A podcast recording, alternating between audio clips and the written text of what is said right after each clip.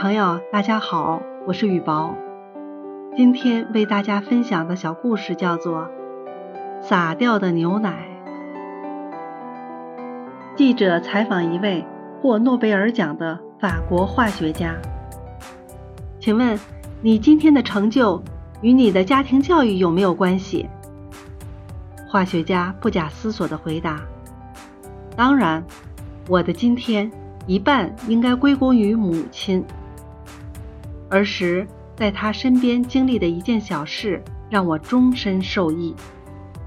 我五岁时，有一天到厨房的冰箱里取牛奶，那时牛奶瓶是玻璃的，三斤装。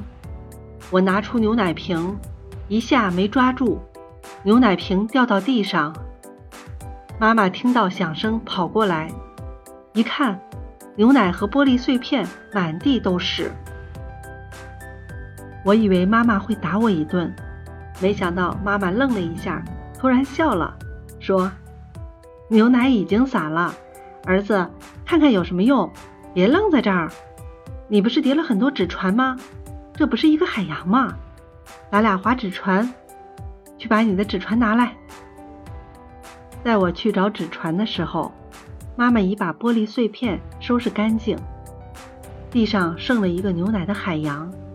我和妈妈用纸船在牛奶海洋上比赛，玩了二十分钟，纸船湿了。妈妈说：“好，玩够了，牛奶完成了它的使命。”妈妈把牛奶清理了，然后妈妈领我到院子里，找了一个一模一样的瓶子，说。刚才你把牛奶洒到地上，是因为不知道怎么抓。妈妈灌满水，你现在右手抓瓶颈，左手托瓶底，试一下。我在草坪上来回走了十多次，等我学会拿稳牛奶瓶后，他说：“好，玩去吧，你以后不会打破牛奶瓶了。”这件事。影响了我一生的特别有两点。第一，妈妈把一滩没用的牛奶变成海洋，变成有价值的东西，让我玩了二十分钟。后来在科学研究中，每当实验失败，我就会想起它，去思考这次失败有哪些有价值的东西。我很多的科学发现是这样发展来的。第二，也是最重要的，我从那时起不害怕失败和犯错误。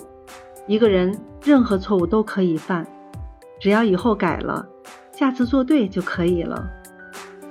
我从小不害怕犯错误，不害怕失败，这是我成功的秘诀。